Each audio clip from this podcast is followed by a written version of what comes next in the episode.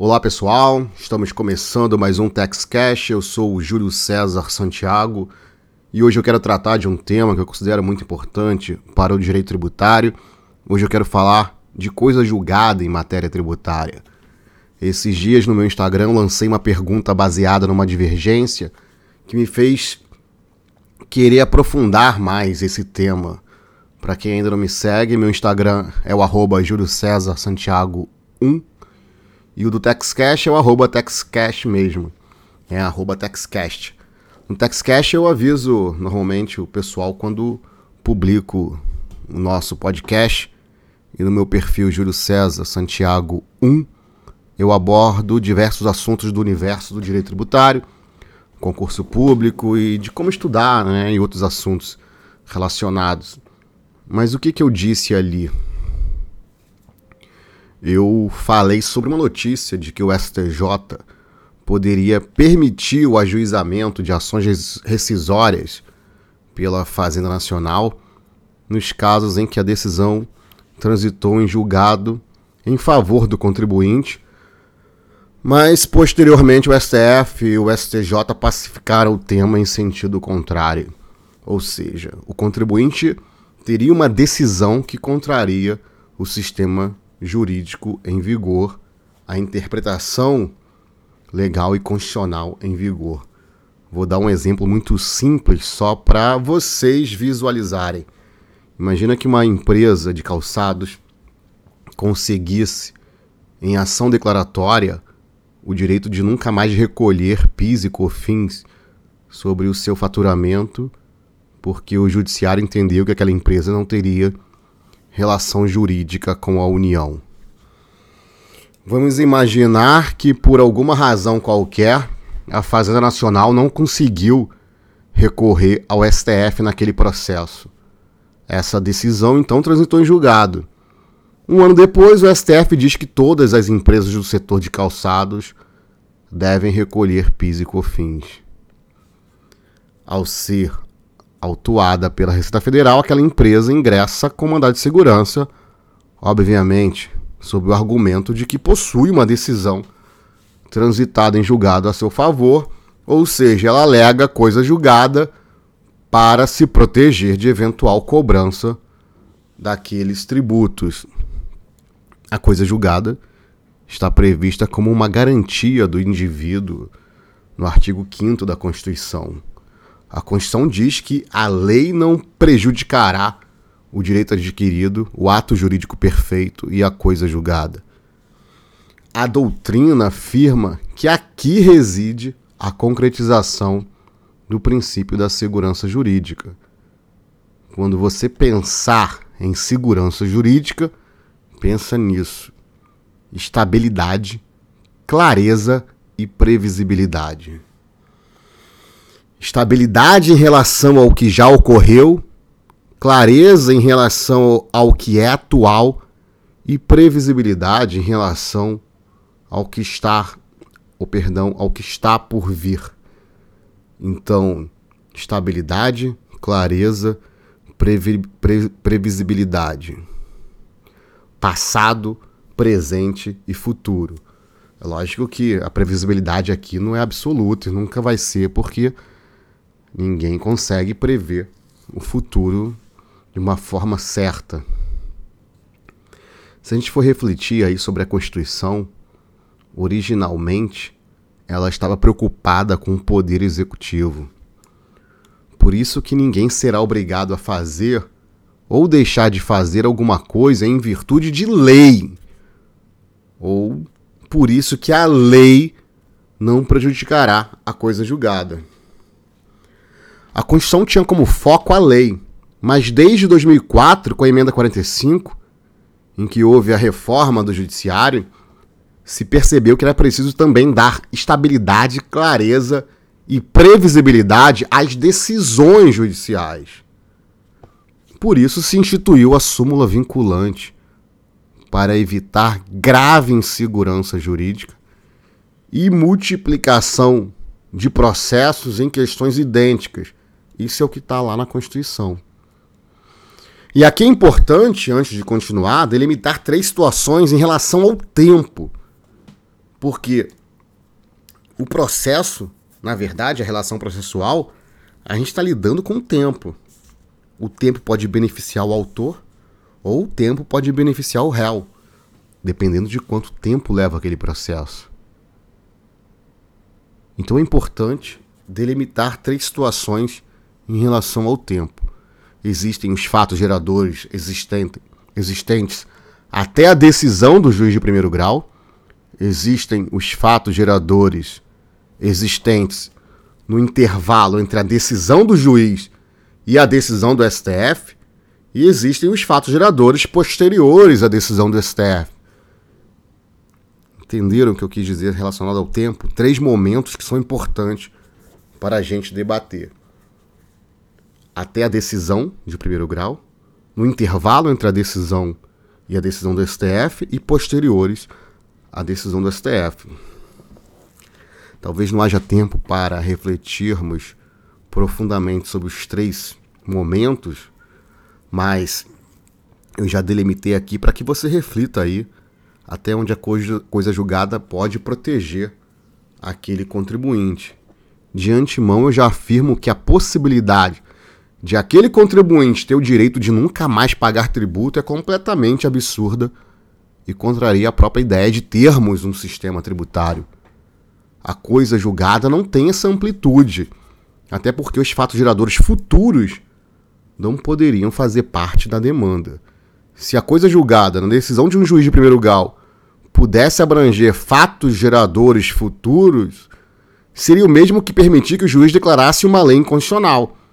E sabemos que essa competência é do STF ou de órgãos especiais dos tribunais, mas nunca de um juiz de primeiro grau por exemplo.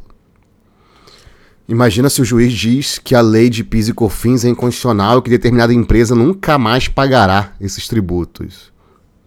Essa situação causaria uma distorção no mercado de calçados, por exemplo, porque aquela empresa, do nosso caso hipotético, poderia fornecer um preço melhor para o seu produto, ou mesmo dispor de mais fluxo de caixa para investimentos ou ainda enriquecer seus sócios ou acionistas incorporando os tributos não pagos à sua margem de lucro, seria uma violação flagrante da isonomia. Uma violação da isonomia em relação àqueles que não foram beneficiados pelaquela decisão daquele juiz. Essa possibilidade, lógico, hipotética, contraria também a ideia de relação jurídica continuativa. Aquela ideia que revela uma continuidade nas relações jurídicas entre a empresa e o Estado enquanto aquela empresa existir. Por exemplo, uma indústria, enquanto possuir essa natureza, vai ter que recolher IPI para o resto de sua vida útil. Porque se ela fabrica produtos industrializados, e essa é a razão de existir dela, ela eternamente vai realizar os fatos geradores do tributo e ter uma relação jurídica com a União Federal em torno do IPI. As relações jurídicas continuativas tendem para o futuro, sendo influenciadas pelas mudanças fáticas e jurídicas no decorrer do tempo. O problema que eu quero tratar, que eu levanto aqui hoje, é sobre o passado. Em outra oportunidade, eu aprofundo mais essa ideia de relação jurídica continuativa. Então vamos voltar ao nosso exemplo do PIS e da COFINS e imaginar que a autuação da Receita Federal envolveu somente os fatos geradores do ano de 2019 que ocorreram antes da decisão de primeiro grau. Ou seja, naquele primeiro momento que eu mencionei antes, naquele momento anterior à decisão de primeiro grau. Em tese, a coisa julgada lhe beneficiaria, a coisa julgada beneficiaria aquele contribuinte. Mas no nosso exemplo hipotético, o STF julgou, um ano depois, em 2020, em controle concentrado, todos os casos daquele setor econômico. Com base nisso, a Receita Federal autuou a empresa pelos tributos não pagos referentes a 2019. em princípio, a Receita Federal não poderia fazer isso porque o contribuinte possui uma decisão que lhe é favorável. Essa coisa julgada impede a discussão dos fatos julgados pelo juiz. O que está em discussão no STJ é se a Fazenda Nacional pode ajuizar a ação rescisória para reverter a decisão do juiz em decorrência de mudança de jurisprudência. Nosso exemplo, então, seria para reverter a decisão do, ju do juiz que disse que a empresa não precisa pagar o tributo de 2019.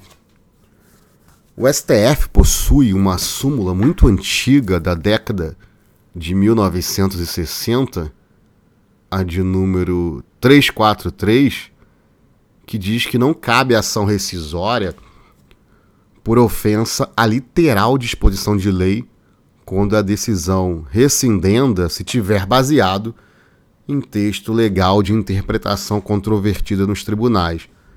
Ou seja,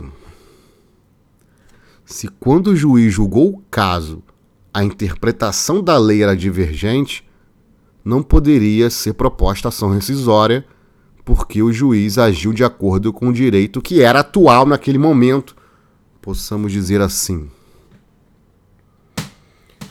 Mas é preciso entender melhor essa súmula.